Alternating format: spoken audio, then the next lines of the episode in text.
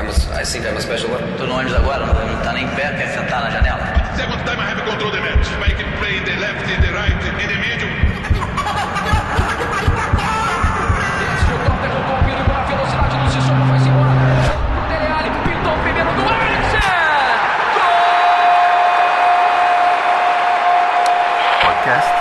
Tempo de Bola.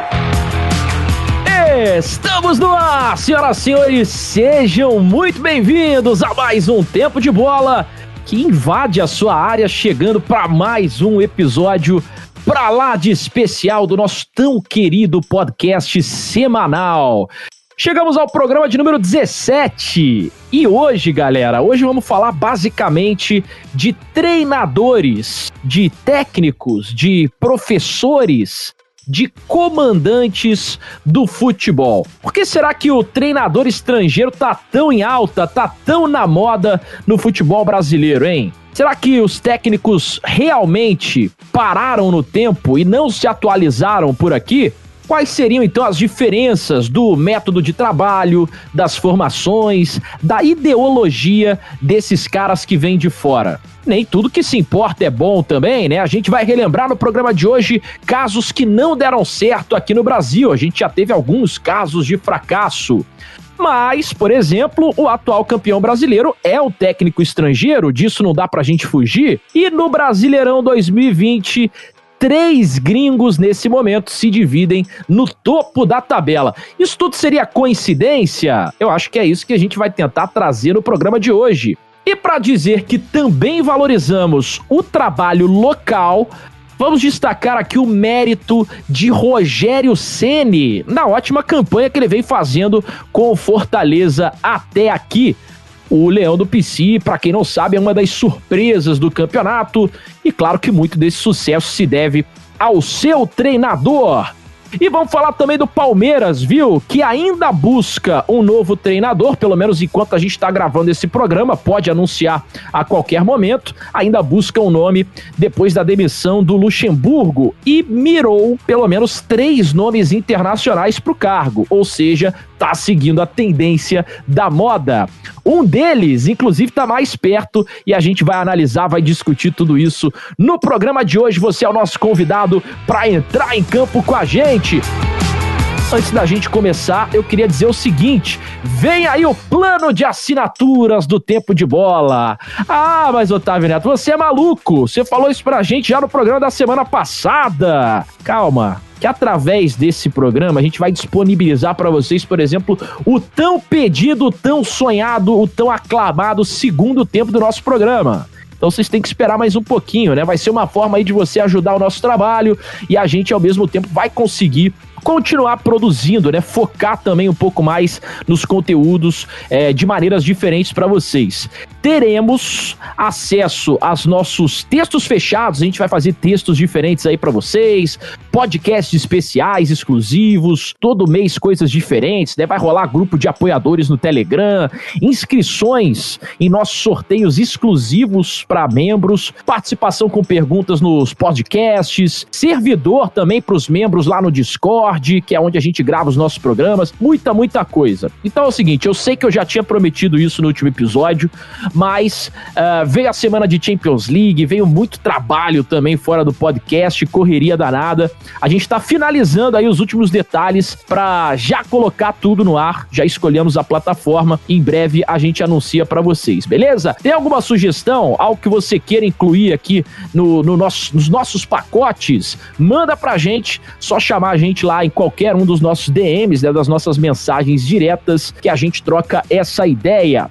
Aproveitando que eu tô falando de mensagens diretas, não se esqueça de seguir a gente nas redes sociais. Somos o arroba Tempo de Bola Cast.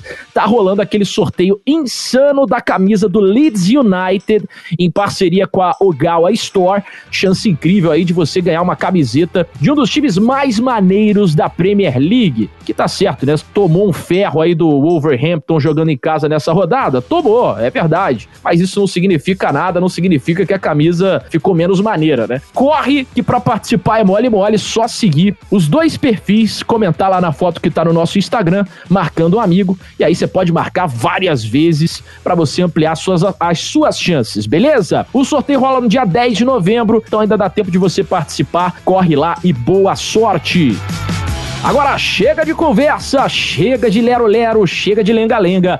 Bora pro campo, bora pro gramado de jogo. Hora da gente escalar o nosso time no relvado. E a grama tá verdinha, tá tipo o Atílio Marote do meu querido Serrano. Começando com ele, o Papai Joel do tempo de bola. Tá sempre in the left, in the right, in the medium. Tá também from behind. Ele comanda o nosso time direto do Canadá and we can control the match.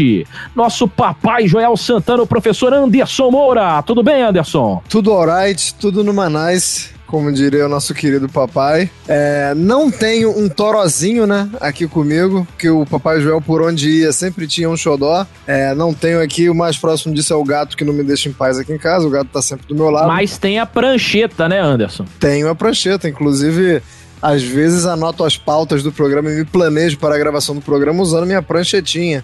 Então, vou, vou até mudar o nome do gato, vou botar o nome do gato de Torozinho agora, que era o xodó do papai no Flamengo, ou posso também chamá-lo de Somália, mas aí talvez não seja tão legal porque o gato vai simular o próprio sequestro, né? Então Ou simplesmente esquecer o nome do gato, como ele fez quando treinava o Cruzeiro em São Januário. Ele é, não lembrava o, o nome de... do, do é. Somália! Vou chamar o gato de Ei, que era o que ele usava em qualquer situação. Ei! Ei! Mas muito feliz por estar aqui com vocês novamente. Programa número 17. É, tentei pensar em um 17 no futebol mundial, mas não é tão fácil como a gente fez com 14, por exemplo, né? O número 17, 17 tá, tá pouco prestigiado aí, né? Não tem exatamente grandes nomes com o número 17. E vamos que vamos para esse programa que vai focar muito nos treinadores. Então tô muito empolgado para falar bastante nesse programa. Maravilha, cara. Eu evito justamente fazer esse tipo de coisa em todo episódio para não ter que me dar mais trabalho do que eu já tenho, né? Só o fato de ter que comparar vocês em cada uma das escalações já me dá o trabalho suficiente, viu? Vambora pro nosso meio-campo. Afinal de contas, ele sustenta uma cabeleira mais primata que a do volante Bóvio. Nosso Otávio Índio Rodrigues. Ô, Indião, tudo bem, Indião? Bóvio. Nossa senhora, palho duro com, com, com o Germano, mas acho que o Germano era melhor, hein? Não vou esquecer do Germano, tá tudo certo. Dia maravilhoso aí que a gente teve uma ótima gravação. Não sei nem se eu posso dar spoiler aqui, né? Mas eu acho que eu vou, vou ficar quieto, que eu não sei se o apresentador vai brigar comigo. Então não vou dar spoiler, não. Tá tudo certo, tudo no Manais. É, 17, cara. 17 acho que eu lembro do Pierre-Emerick Aubameyang. Ele jogava assim no, no Dortmund, não? Eu acho que ele usava 17 no Dortmund, gostava muito dele nessa época. Esse... Usava e hoje usa 14. então, e o Anderson citou da 14 aí que foi fácil. Eu, eu, fiquei puto comigo mesmo que no 15 eu não lembrei do Kleberson, porque eu sou fã do Kleberson. E se duvidar, foi um dos maiores 15 da história da seleção brasileira, porque não tem muito camisa, camisa 15 bom, né? Talvez o Falcão. Mas isso é papo pra outra hora. Simbora para mais um tempo de bola. Bom dia, boa tarde, boa noite. Fiz certo, né, Tatá? Não, não, não, sabia se era para dar spoiler ou não. Ah, fez, fez o adequado, viu? É sempre bom você respeitar o árbitro do jogo para também não ir pro chuveiro mais cedo. O índio se referia à nossa gravação do próximo Tempo de Bola Convoca, que sai nesta semana e se você tá curioso para saber quem é, voa nas nossas redes sociais, porque lá tem o um spoiler. E essa é uma maneira de você também engajar nas nossas redes sem ter tudo de mão beijada, né, o seu Zé Mané? Bora pro nosso ataque, porque temos ele, né?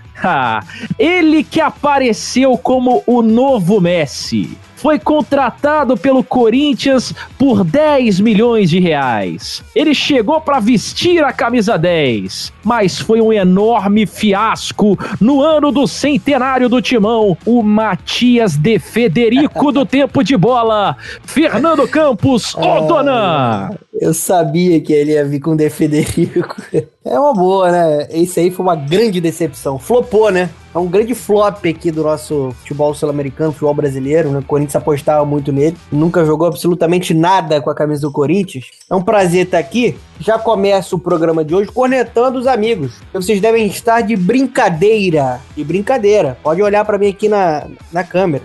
Kevin De Bruyne, o melhor meia do mundo, usa qual camisa no Manchester City? Camisa 17. Eles esqueceram de Kevin De Bruyne, o, o craque ruivo, um dos jogadores prediletos aqui do nosso tempo de bola. Então, já lembro aqui do melhor meia do planeta, Kevin De Bruyne. E vamos pro jogo que hoje esse programa aqui promete. Eu peço perdão, Fernando, é que esse número 17 trouxe tanta coisa É, ruim É, isso eu concordo. de certos tempos pra cá que talvez a minha mente tenha bloqueado o que veio de bom dele, né? Acho que quem usou 17 também foi o Nani, né? O Cristiano Ronaldo chegou a usar a camisa 17 no, no início. O índio, que é muito bom, né? Nessa, 7? Não ele, lembro. ele no início, na- em Portugal. Acho que no Sporting, é. O Nani, com certeza. O CR eu vou ficar Sim, devendo. CR, Eu não acho que o não. CR usava por causa do Nani, né? Tem o papo dele. Não, não, não, não, enganado. pô. Quem veio antes foi o Quaresma. Tem aqui, tem aqui uma foto do Cristiano Ronaldo com a camisa 17 pra sele- com a seleção portuguesa. Chupa, índio. Na época que o Figo tava lá. E ó, eu prefiro me atentar ao fato do Matias de Federico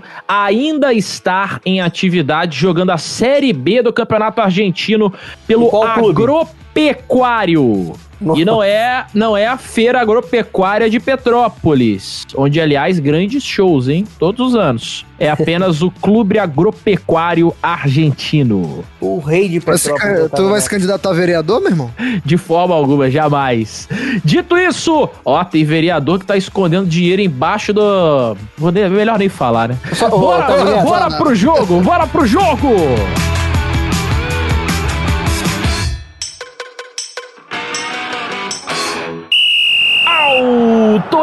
Autoriza Clemã Turpan! Começa mais um tempo de bola. Bora para os 45 minutos do nosso tempo regulamentar aqui no programa de hoje.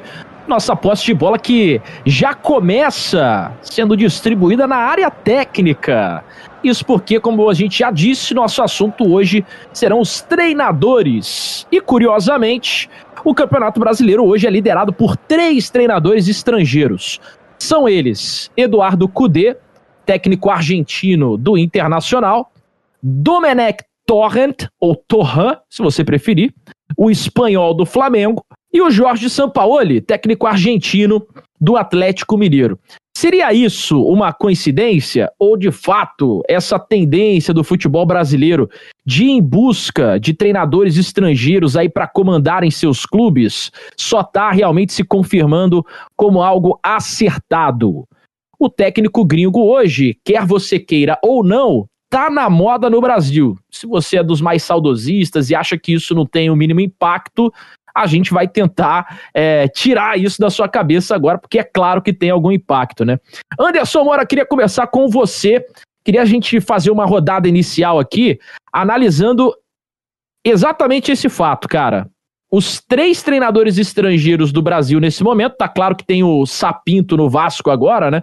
Daqui a pouco a gente pode até também falar sobre essa contratação, se o Vasco acertou ou não, mas ainda não estreou. Dos que já comandaram, os três estrangeiros estão nas três primeiras posições. Isso é uma coincidência, Anderson? Não acredito que seja, Otávio. É, a gente também vai falar aqui hoje, né? Você já adiantou, é, de experiências que não deram certo. Então é bom sempre falar isso, porque senão fica parecendo que a gente é, acredita que existe uma fórmula mágica, que é só contratar o cara que veio de fora que dá certo.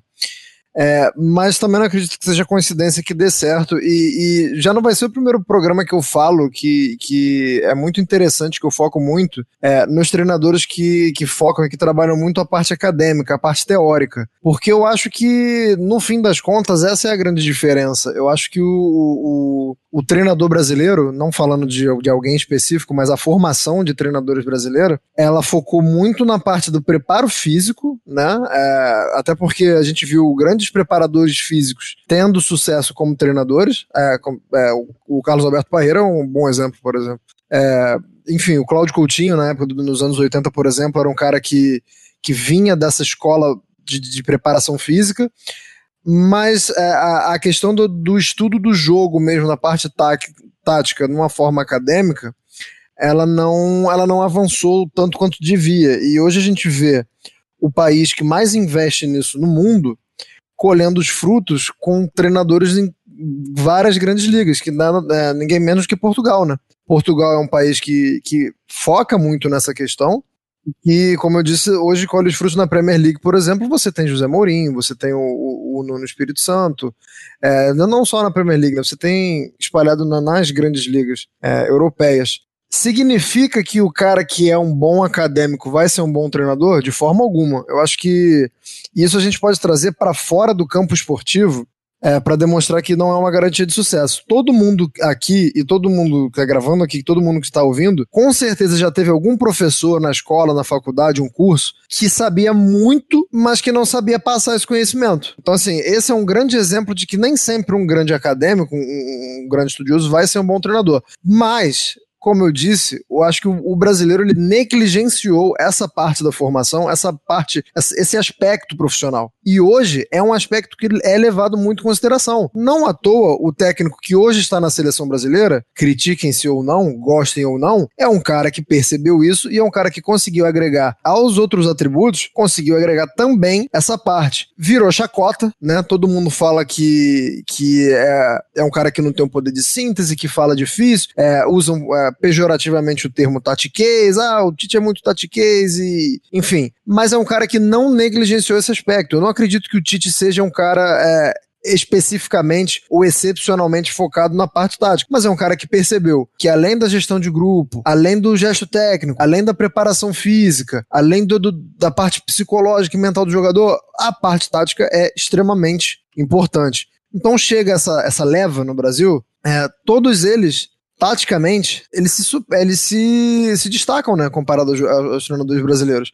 E vale a pena falar de novo, tem treinador brasileiro muito bom nessa questão. Não estou dizendo que não há, que o Brasil não forma esses treinadores. Mas eu acho que o, os estrangeiros que chegaram, todos eles carregam um, uma carga da, da, tática muito alta no seu trabalho. Todos esses que você citou aí. É, e aí você pode. E, e, nem todos eles jogam da mesma forma. Isso que é o interessante, né? Porque a gente está acostumado a achar que dá certo o que joga de tal jeito. Ah, mas fulano é retranqueiro, não vai dar certo. Ah, mas fulano joga no posicional, não vai dar certo. É muito bacana que esses três treinadores tenham pontos em comum, é claro, mas que também tenham outros aspectos é, diferentes, né? Que diferem o trabalho deles. Então, são caras é, maleáveis, mas são caras que trazem é, esse aspecto que, na minha opinião, foi, foi negligenciado por muito tempo no Brasil. É, o Anderson toca nesse ponto já não é de hoje, né? E eu acho que é interessante essa mensagem que você passa do treinador que estuda muito, ele precisa ser didático também, né? Para ser bom. Ele precisa é, transparecer o conhecimento e fazer com que a pessoa, é, o que o comandado dele entenda o que ele está querendo dizer. É, eu acho que aqui no Brasil, a, a, nossa formação de treinadores, ela é bem diferente do que acontece na Europa, principalmente. E aí a gente está falando aqui de treinadores sul-americanos que estão treinando e tendo sucesso no futebol brasileiro, é, mas muitos deles vão se formar na Europa também, né? Aqui no Brasil a gente tem a CBF Academy, o treinador fica lá em cada uma das licenças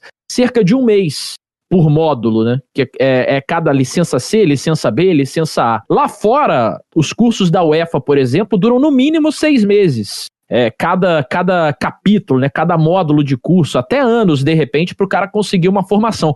É uma formação completamente diferente da nossa, né? É, não, não necessariamente seis meses contínuos, né? O Sidorf, por exemplo, ele fazia a parte à distância, né? Na época que ele estava no Botafogo. O bom é AD, né? do curso Exatamente. Em certas partes do curso você tem que estar presente lá. É, não é seis meses de, de, da sala de aula ou seis meses em campo todo dia. Mas é um processo de maturação maior, né? É, e vale lembrar que esse lance da CBF Academy é, é recente também essa reestruturação é, que existe hoje. Porque justamente depois do 7 a 1 a, a, a CBF e, e, a, e o futebol brasileiro, de uma maneira geral, percebeu que precisava dar uma repaginada, precisava de uma reciclagem. E aí trouxe novos cursos, não só de, é, de desempenho, de, de cursos técnicos, mas de gestão também, de workshops e coisas diferentes. É, mas aí você falava é, sobre essas diferenças de método de treinamento, porque eu acho que isso já se aplica no dia a dia. E aí o sucesso dos treinadores que estão por aqui, é, também a gente vê retratado em diferentes formas dos times jogar, né? O Kudê é, tem um time que joga diferente do São Paulo e o, e o Domenech também joga diferente dos outros dois. Queria que você falasse um pouco sobre isso, Índio. Como que você enxerga o sucesso desses três treinadores, apesar dos times não jogarem igual, né? Eles não jogam iguais, mas eles têm uma proposta de jogo muito bem desenvolvida, né?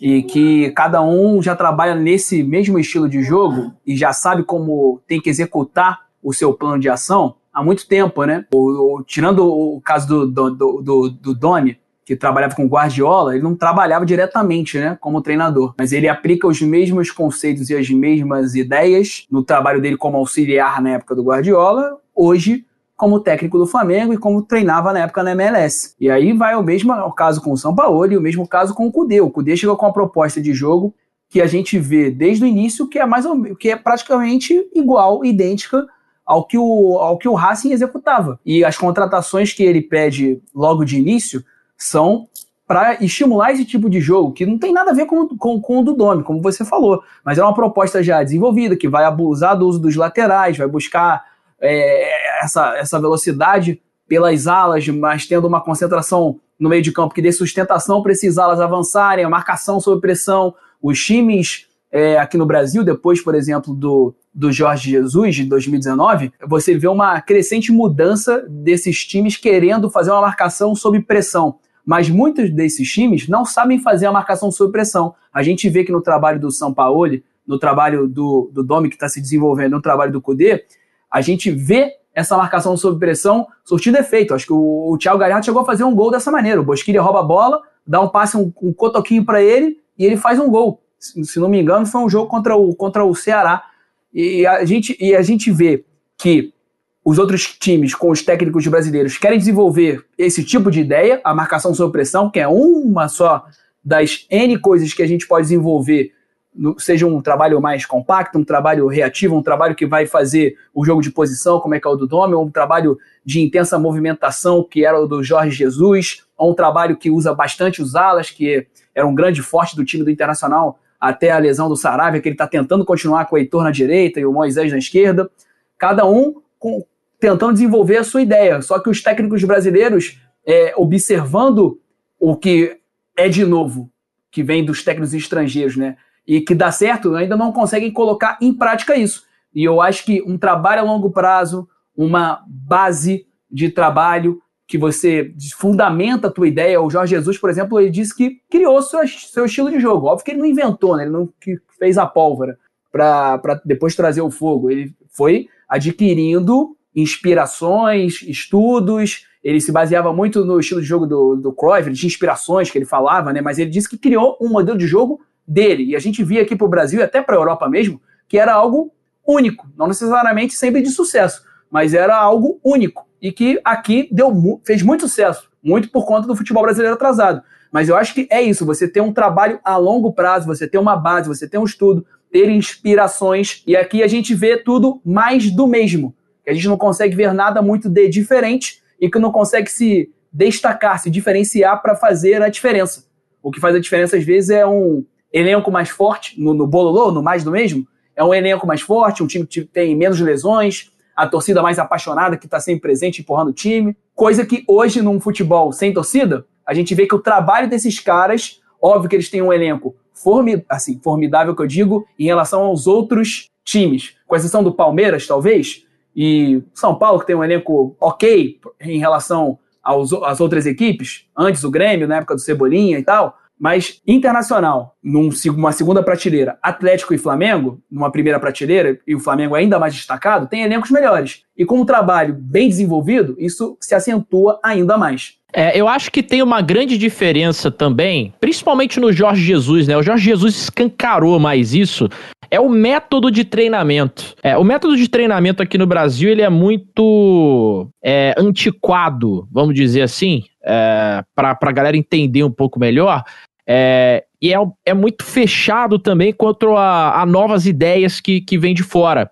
O Jorge Jesus rompeu isso de uma maneira muito brutal, né? É, quem é que não se lembra do, de logo quando ele chegou, ele começou a investir muito em equipamentos também para o treinamento do Flamengo. E aí teve o lance do carrinho tático, é, que tinha surgido pela primeira vez com o Marcelo Bielsa no Olympique de Marseille e que era uma adaptação, né? Era tipo um carrinho de golfe que vinha um campo tático, vinha um cronômetro gigante e aquele carrinho rodava o campo e tal. E o Flamengo comprou a ideia dele, é, fez o investimento, né? Literalmente comprou lá o tal carrinho tático tático e, e o Flamengo cresceu muito também é, nesse aspecto tático com as ferramentas diferentes que o Jorge Jesus trazia. Mas tem uma outra discussão, e aí eu quero trazer o Donan aqui para esse bate-papo, porque é a seguinte, assim, né? A gente fala muito de método, fala muito de filosofia, fala muito da didática, como o Anderson é, começou a falar aqui, né? Dos estudiosos e tudo mais.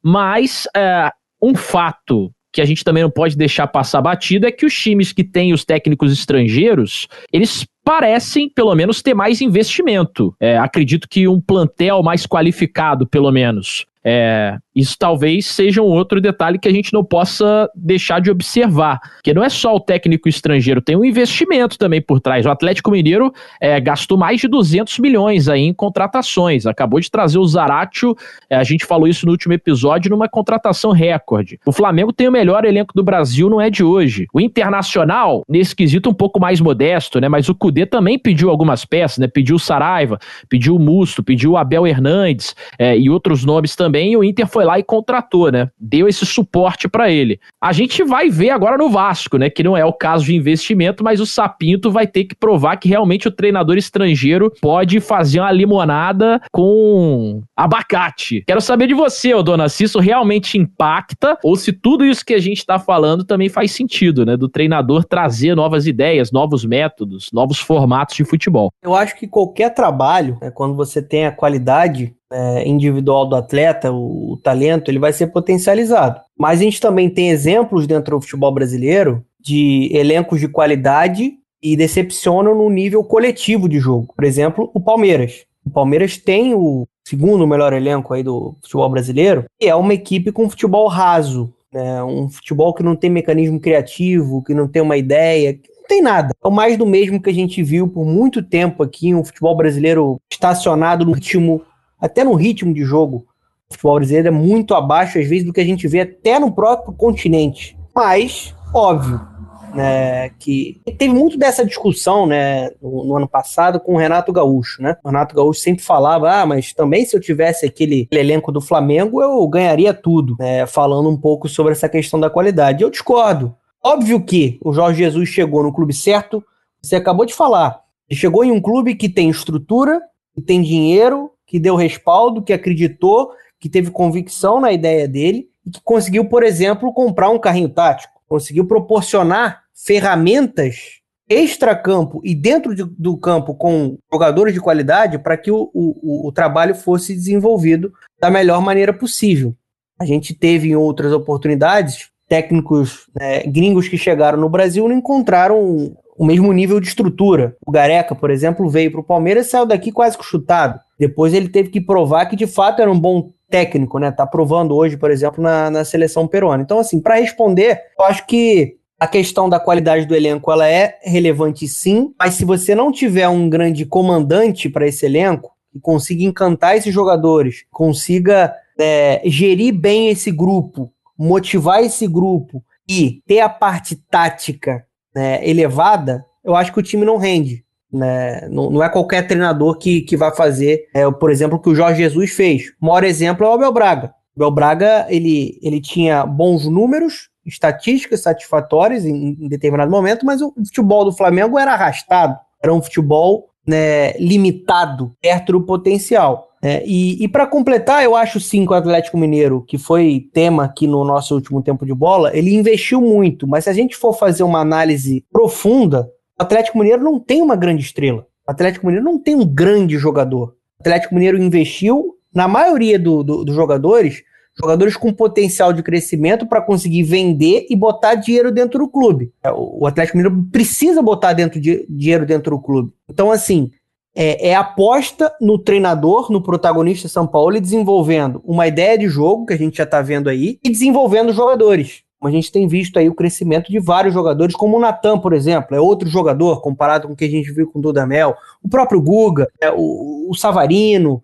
A gente tem visto esse desenvolvimento desses jogadores. O, o, o time do Internacional é um time fortíssimo o elenco do Internacional. Quando você olha do 1 a 11, perdendo o Paulo Guerreiro, não é um time que, que se diferencia muito da média geral do futebol brasileiro, mas é um time que tem ideias, um time que tem um ritmo de jogo de Europa, que pressiona alto, não deixa o adversário respirar, é, é um time que não vem para ligação direta, é um time que tenta sair jogando.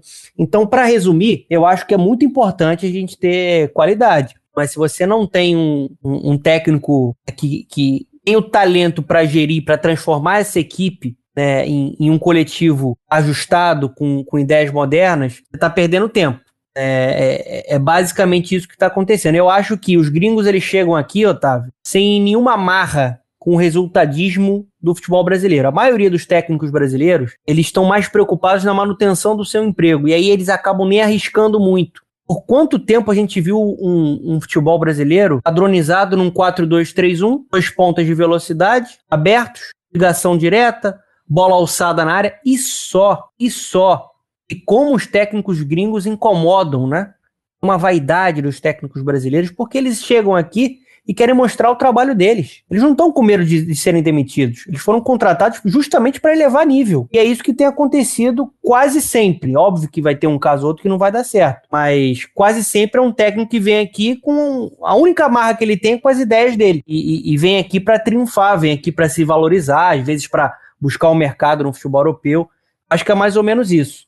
A qualidade é importante, mas ainda é mais importante para mim, 50% ou mais, ter um técnico de qualidade. Isso está provado até na Europa, gente. A gente tem elencos aí com qualidade que conseguem limitar Messi, conseguem limitar Cristiano Ronaldo. Se o técnico não tem competência, tá no mato. O jogo é coletivo, o jogo é plural. É, só analisar o trabalho do Gasperini na Atalanta, né? Não tem nenhuma grande super estrela, tirando, sei lá, o Papu Gomes, que é o destaque do time, não é uma super estrela. Não é, ele Tá virando, né, agora. Né? Ele foi desenvolvido com o Gasperini, da mesma maneira como a gente está vendo agora no Internacional o Thiago Galhardo fazer 14 gols no Brasileirão. É um jogador Perfeito. que era bom, mas foi potencializado de maneira absurda.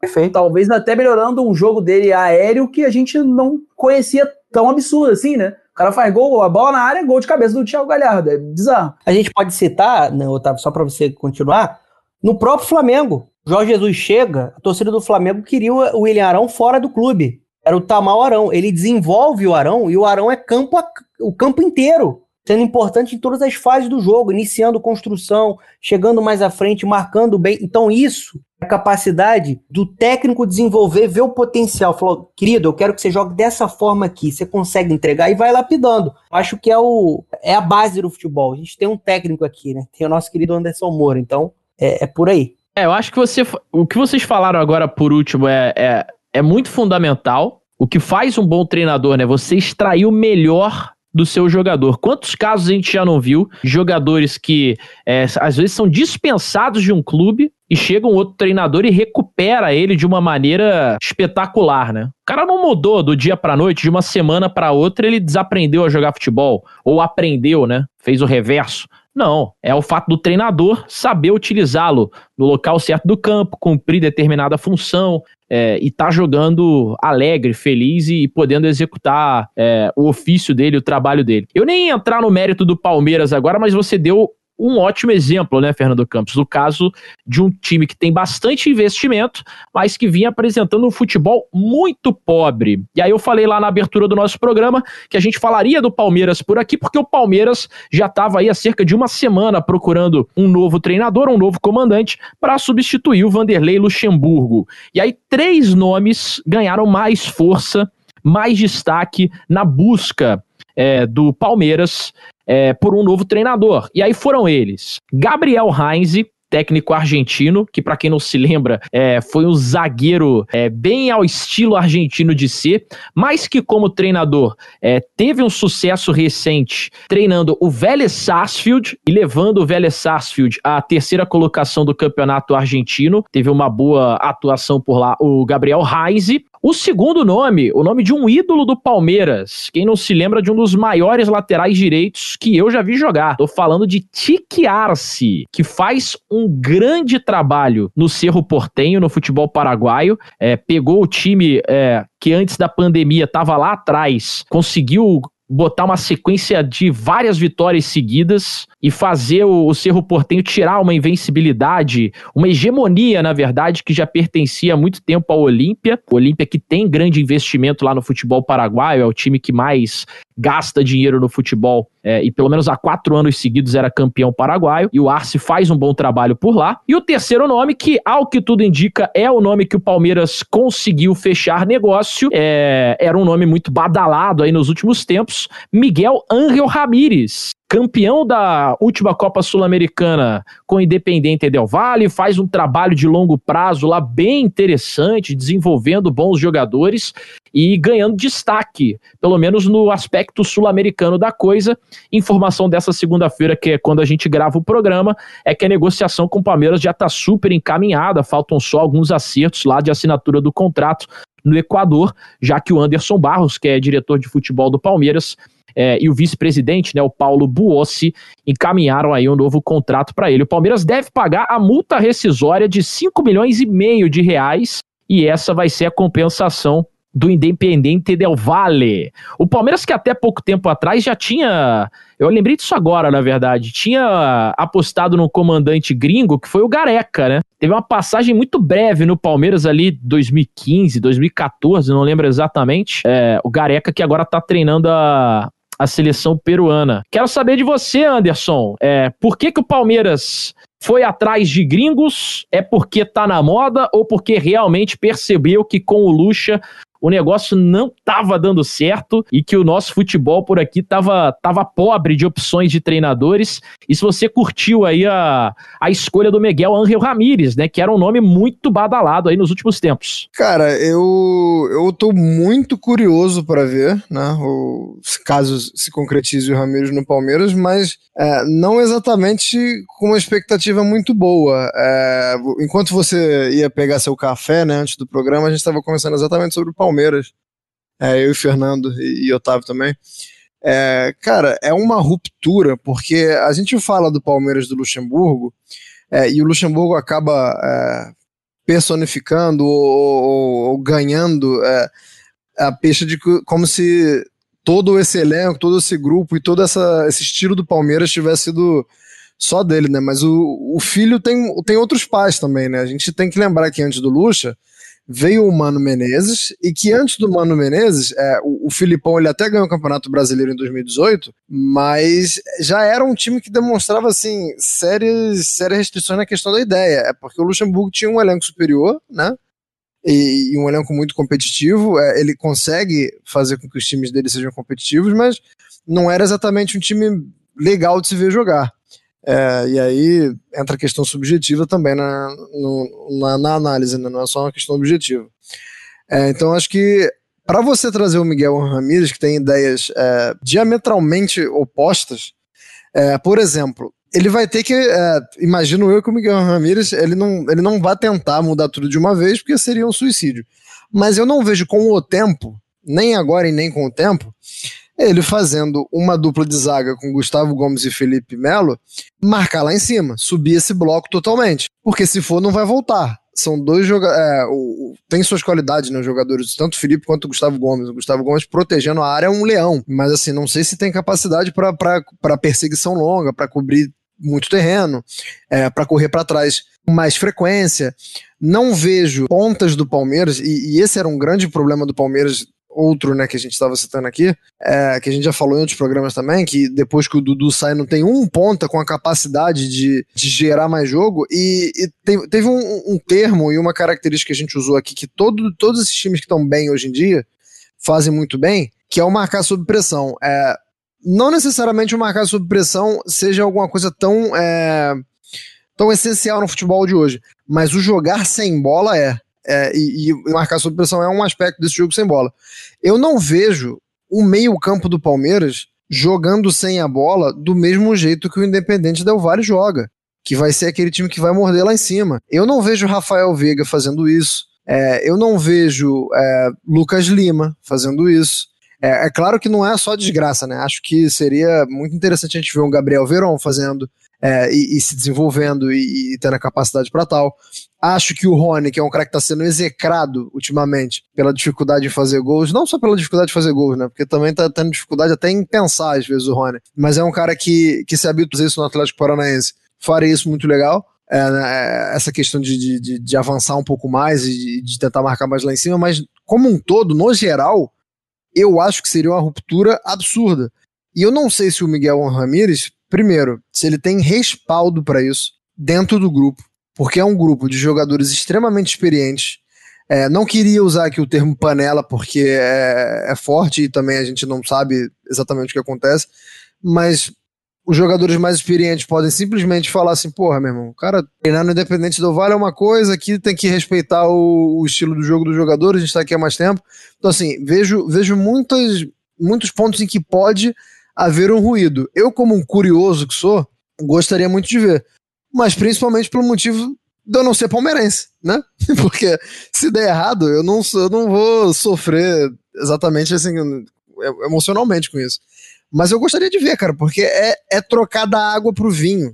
É você pegar um, um time que não tinha ideias e não circulava a bola com rapidez, a não ser que fosse com condução, né? E, e olhe lá, nem tem tanta gente pra conduzir a bola assim. E você pegar esse time e botar na mão de um cara que deixou um time provinciano, um time que ninguém conhecia, um time do interior do Equador, famoso mundialmente é, tomou um sacode do Flamengo na final da Recopa, ok. É, tomou outro sacode agora na Libertadores, mas quando a gente bota do lado a lado do elenco, os elencos né, de, de Flamengo Independente do Vale, é, é inegável que a gente veja um time muito bem treinado e com características que eu não vejo acontecer no Palmeiras agora. É, eu acho que assim, uma ruptura menor seria com o Renzi, mas minha curiosidade gostaria de ver o Miguel Ramírez no Palmeiras. E vai ser uma, e vai ser uma ruptura se a gente pegar como efeito de comparação do Domi com o Jesus, muito menor, né? Teve a ruptura no Flamengo, só que muito, vai ser muito, vai ser muito diferente, né? Nessa situação, porque o Domi tem um time que não joga da mesma maneira que o Jesus, o fato do jogo posicional, mas é um time que joga para frente. E o elenco, acho que é o que vai sofrer mais o baque pelo que você falou, né? A gente vai ver o time tendo que marcar numa intensidade muito alta, com uma velocidade de jogo muito alta, e aí vai, vai depender do elenco querer comprar essa ideia, né? Porque, por exemplo, o Arrascaeta e o Everton Ribeiro não, é, não são jogadores que marcavam sob pressão e que tinham essa ideia de coletivo. O Arrascaeta joga praticamente parado.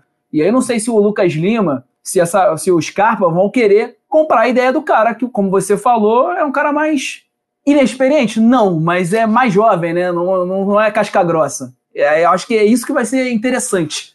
É, o Miguel Angel Ramírez, cara, eu fiquei bem bem impressionado. Claro que eu já acompanhava o trabalho dele, já vi o que ele tinha feito no Independente Del Valle, já era um clube é, sensação aqui na América do Sul pelo menos desde o ano passado. Ele, para quem não sabe, ele chegou no clube para assumir as categorias de base e aí foi uma ascensão meteórica, né, levando o Independente Del Valle a esse título da Copa Sul-Americana, qual eu disse, é, chegando já no time principal e, e, conquistando esse título que é o mais importante da história do clube. Mas eu fiquei mais fã dele depois que eu assisti o Bola da Vez com ele. O Bola da Vez, para quem não sabe, é um programa de entrevistas da ESPN Brasil, é, tocado lá pelo André Plihal e é um programa muito bom, claro que a depender do, do convidado, mas geralmente são sempre convidados bons. E ele, né, naquela ocasião, ele foi perguntado, além de ter dado várias, é, várias respostas super interessantes, ele foi perguntado qual que era a chance dele treinar um time brasileiro, porque desde aquela época, isso tem alguns meses já, já se era especulado o nome dele aqui no Brasil. E aí ele fala, é, ele, ele tem uma resposta muito interessante, cara. Eu não sei, não vou conseguir reproduzir exatamente, mas ele fala algo como: ah, é como se o clube brasileiro ele vai ter que me encantar de alguma maneira, né? Ele vai ter que é, me entregar alguma convicção de trabalho, né? Porque não pode simplesmente é, me tratar como se estivesse indo ao supermercado comprando um produto. E você quer que aquele produto funcione da maneira que você quer que ele funcione e não da maneira como ele realmente funciona. Então isso mostrava que ele tinha um conhecimento de como as coisas são feitas no Brasil, né? E aí ele fala, pô, você vê o Real Betis, que vai lá pegar o Setien. Ele sabe o que, que o Setien pode entregar. Você vê, porra, o Simeone no Atlético de Madrid. O Atlético de Madrid foi nele e ele sabe o que, que o, o, o Simeone pode entregar. Os clubes do Brasil não sabem isso. Eles vão pegar um treinador sem saber quais que são as características, é, com que tipo de jogador aquele treinador gosta de trabalhar. Então eu acho que essa pode ser uma das grandes diferenças do treinador estrangeiro, né? A cultura dele de ter uma forma de jogar, de e de querer que o clube entenda isso. E eu acho que é, por, por isso está tão na moda, os clubes estão mais abertos a fazer isso aqui no Brasil e a darem esse tipo de respaldo para o treinador trabalhar, né, Odona? Como é que você vê isso daí? Principalmente com o Miguel Angel Ramírez, que eu sei que você é fã também do trabalho dele. Concordo muito e dou dois exemplos de técnicos né, que chegaram recentemente é, e os dirigentes não sabiam o que esses técnicos poderiam entregar do, do ponto de vista da ideia, né? Do ponto de vista da filosofia. Dudamel, que era um técnico reativo,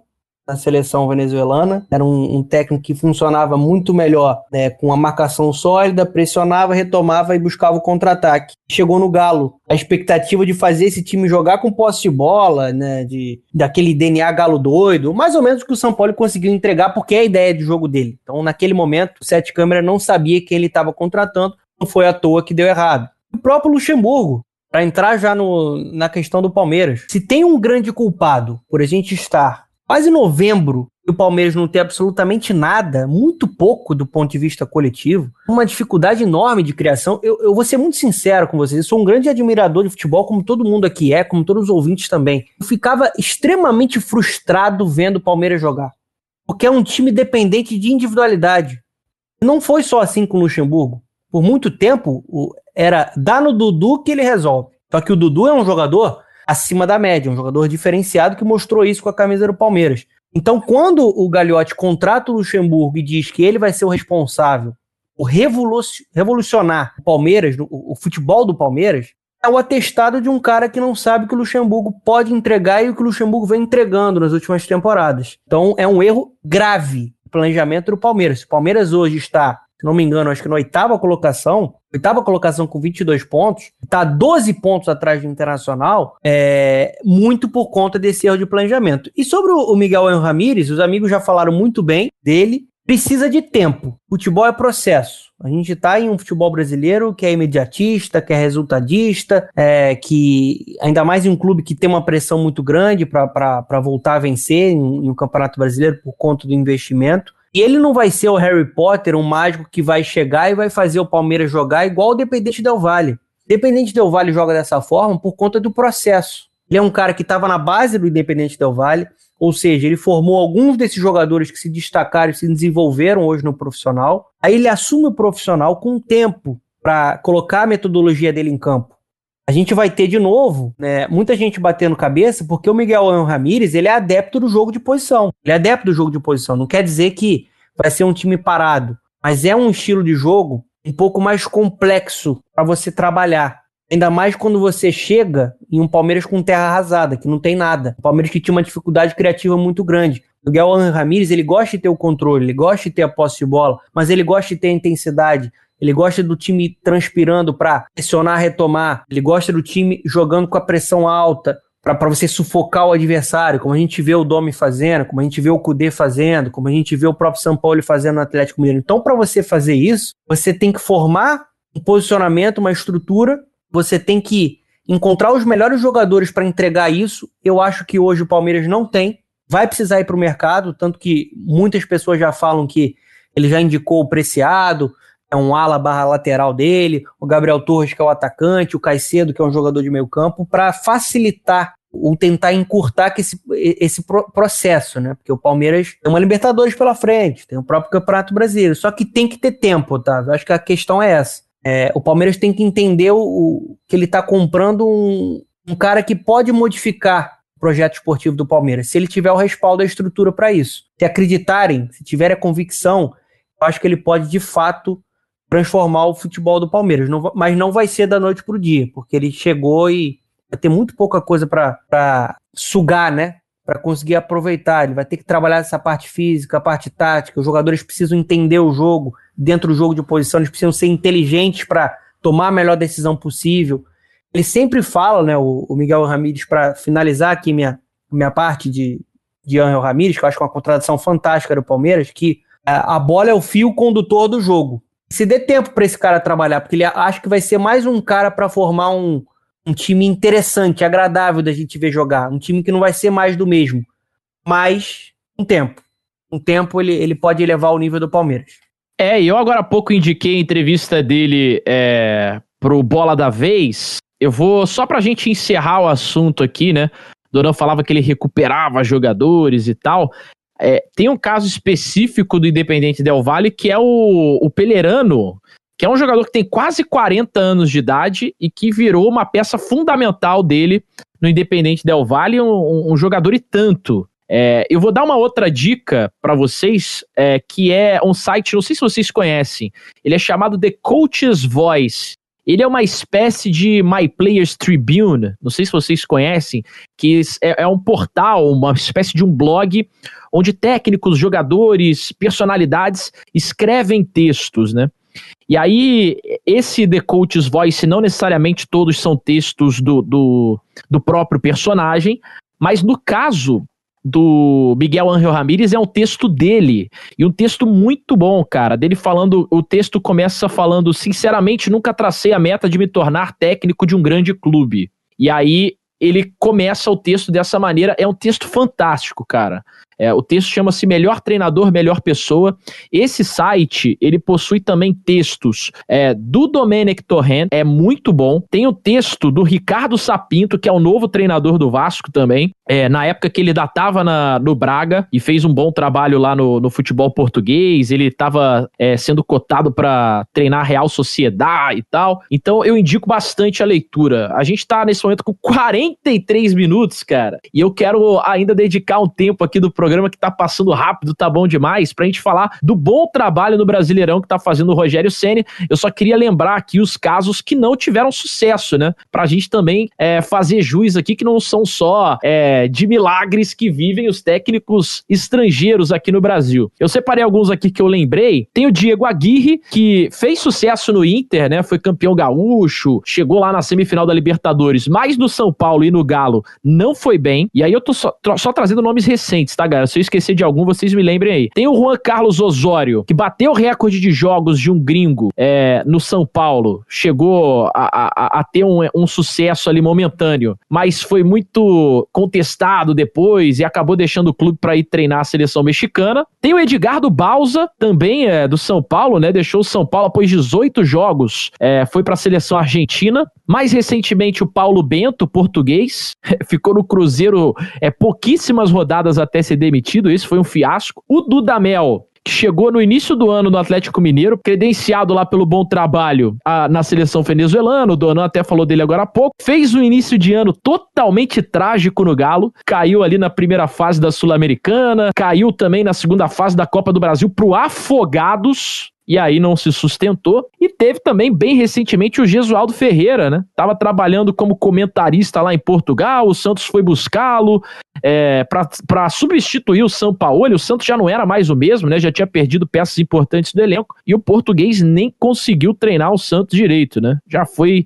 demitido rapidamente também. E aí a gente tem vários casos, cara, vários casos recentes aí é, de técnicos que, que não fizeram sucesso no futebol brasileiro, apesar de serem gringos. Eu, eu, o, o, Augusto Inácio também no Havaí, né? Um português que veio e também não teve sucesso, né? Recentemente. É verdade. O Flamengo também, né? Teve treinadores gringos recentes aí que não corresponderam. Eu me esqueci o nome do cara, mano. Saiu teve o Rueda, né? Rueda, que saiu o Rueda, seleção. O Rueda, que saiu pra seleção. Boa. Bem lembrado, cara. 45 minutos, os nossos acréscimos. A gente vai falar sobre Rogério Ceni. Isso porque, assim, ó, só pra encerrar o papo treinador, eu acho que, assim, ameaça uma extinção de treinador brasileiro por aqui, de certa forma, é boa, né? Porque se os daqui não se modernizarem, não implementarem uma, uma nova filosofia de jogo, um jogo mais ofensivo, um jogo sem medo de perder, aquele futebol aí das últimas duas décadas de jogar por uma bola, futebol de resultado, os estrangeiros vão começar a ser supremacia no Brasil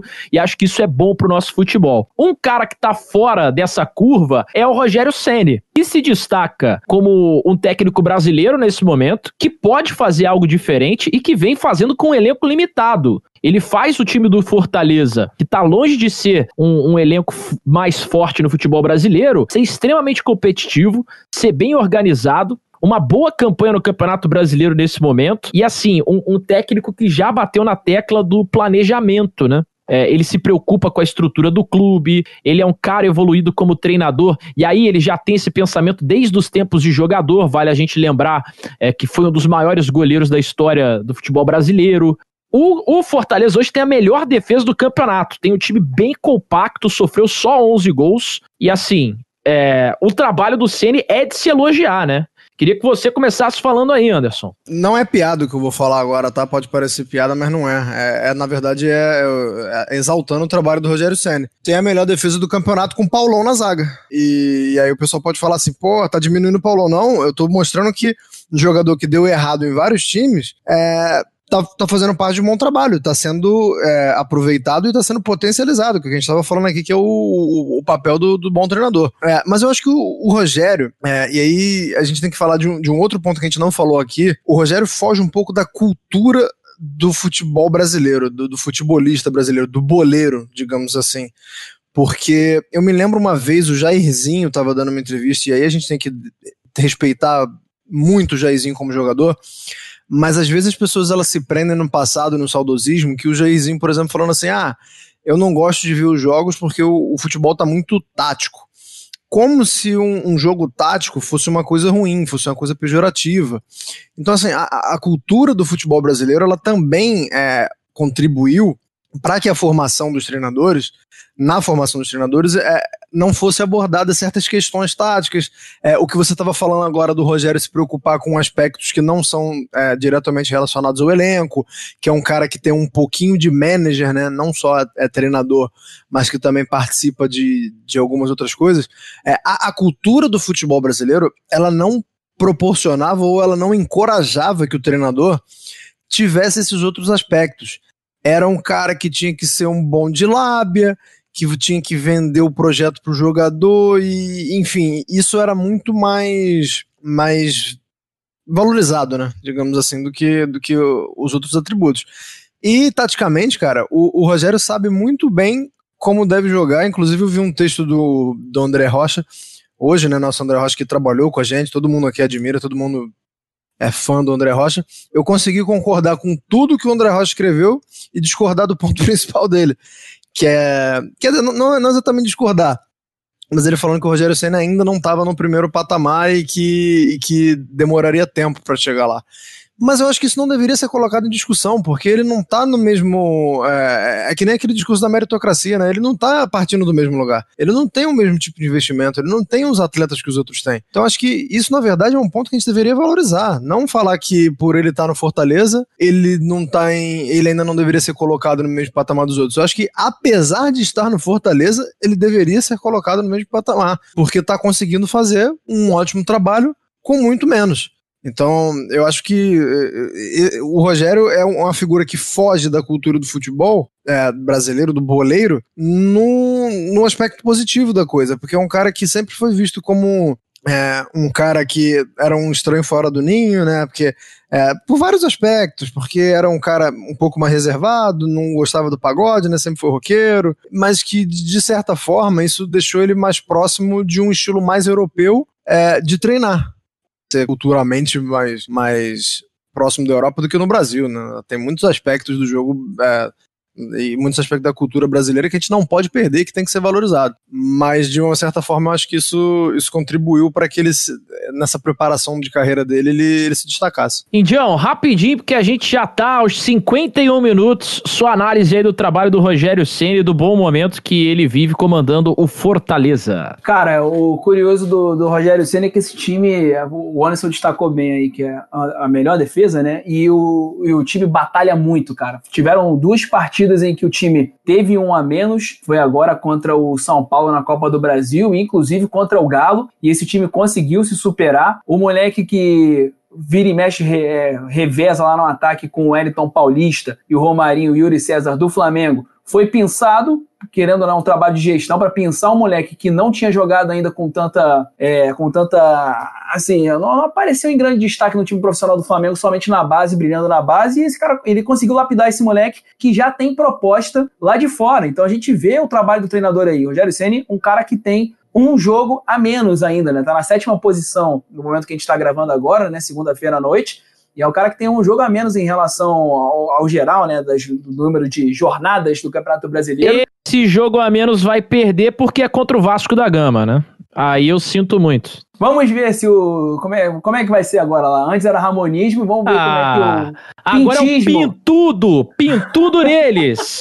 Fernando Campos, não vou nem deixar o Índio terminar, porque ele, tá, ele tá achando que o Vasco vai perder pro Fortaleza. o seguinte, nosso Rogério Senna ainda acabou, acabou vencendo do Galo, vencendo do Inter e só não conseguiu levar do Flamengo, né? Dos três primeiros da ponta do Brasileirão. Então é um trabalho elogioso com um elenco é, menos qualitativo e eu acho que pode ser, como o Anderson falou, sim, colocar numa mesma prateleira, mas entender que ele vai galgar por postos menores. Cara, eu queria só fechar contigo agora, dona. Claro que brincadeiras à parte, é... hoje o Fortaleza é muito favorito num duelo contra o Vasco. É... Ainda bem que pro Vasco esse jogo foi adiado, né?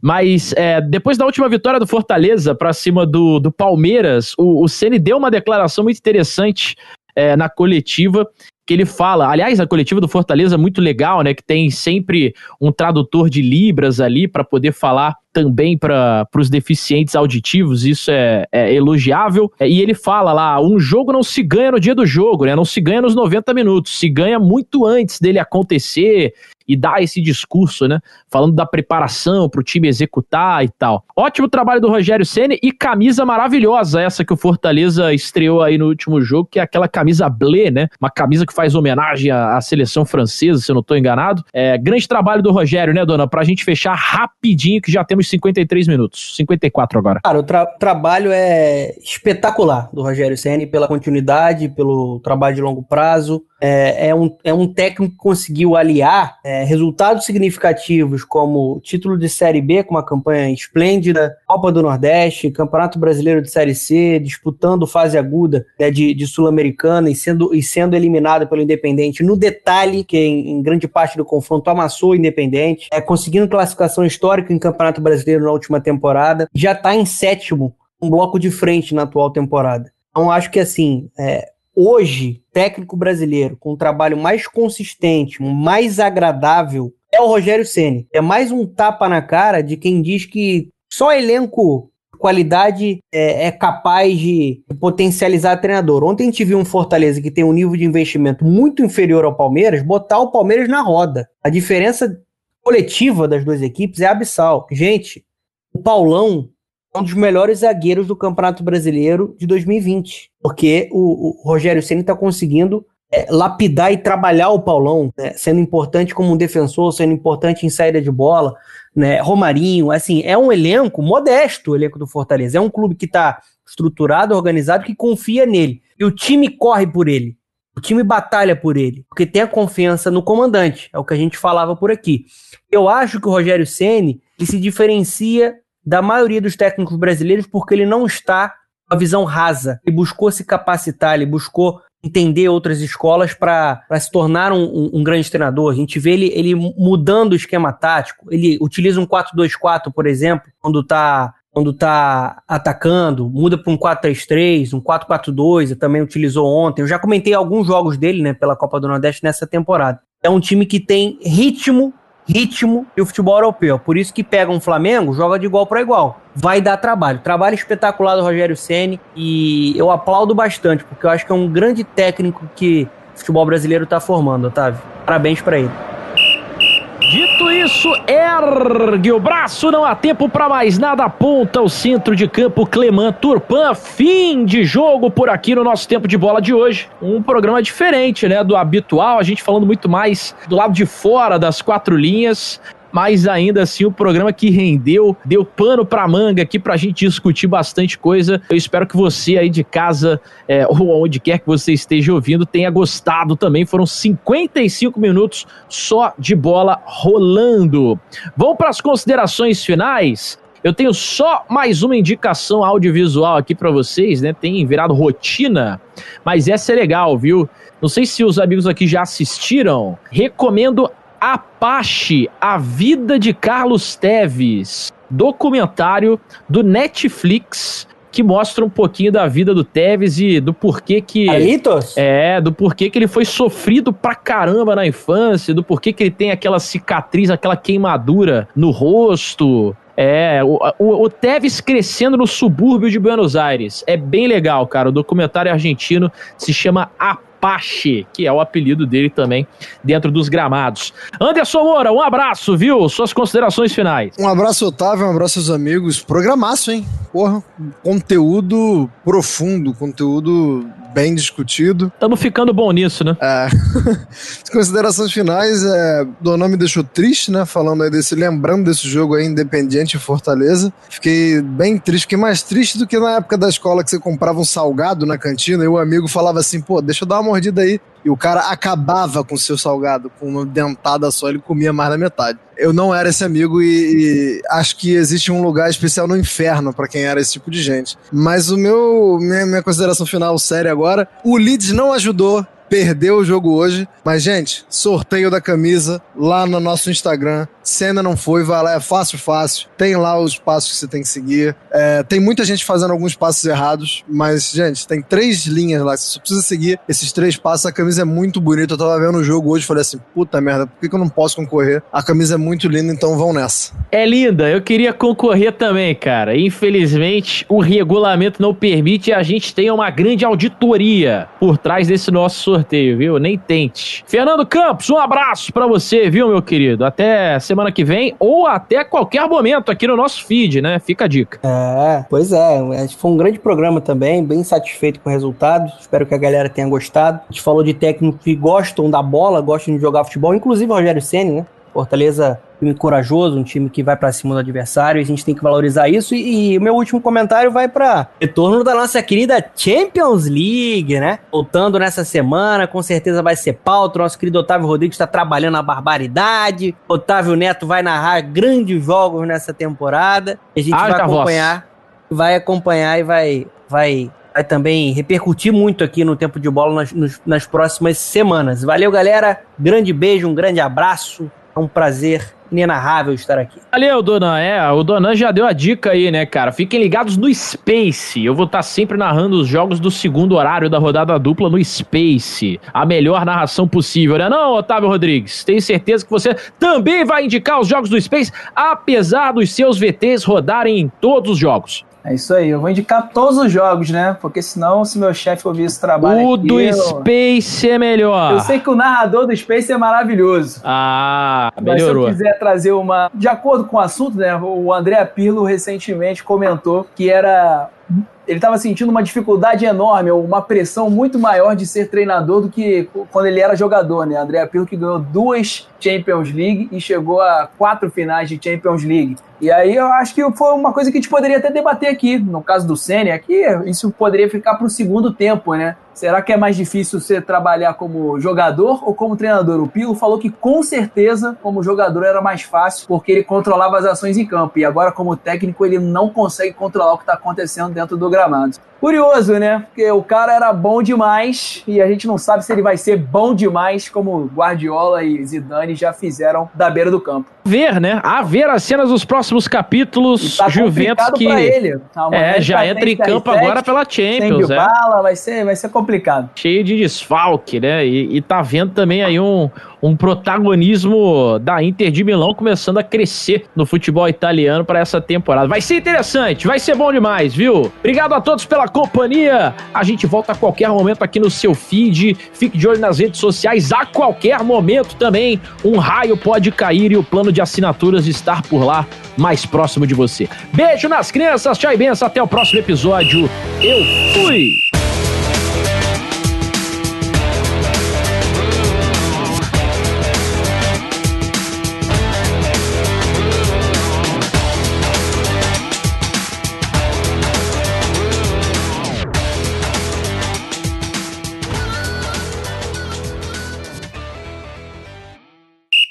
Um ponto. Ai, caralho. Se o Fala. Mauro César estivesse vendo essa gravação aqui em vídeo, ia ver o índio de regata.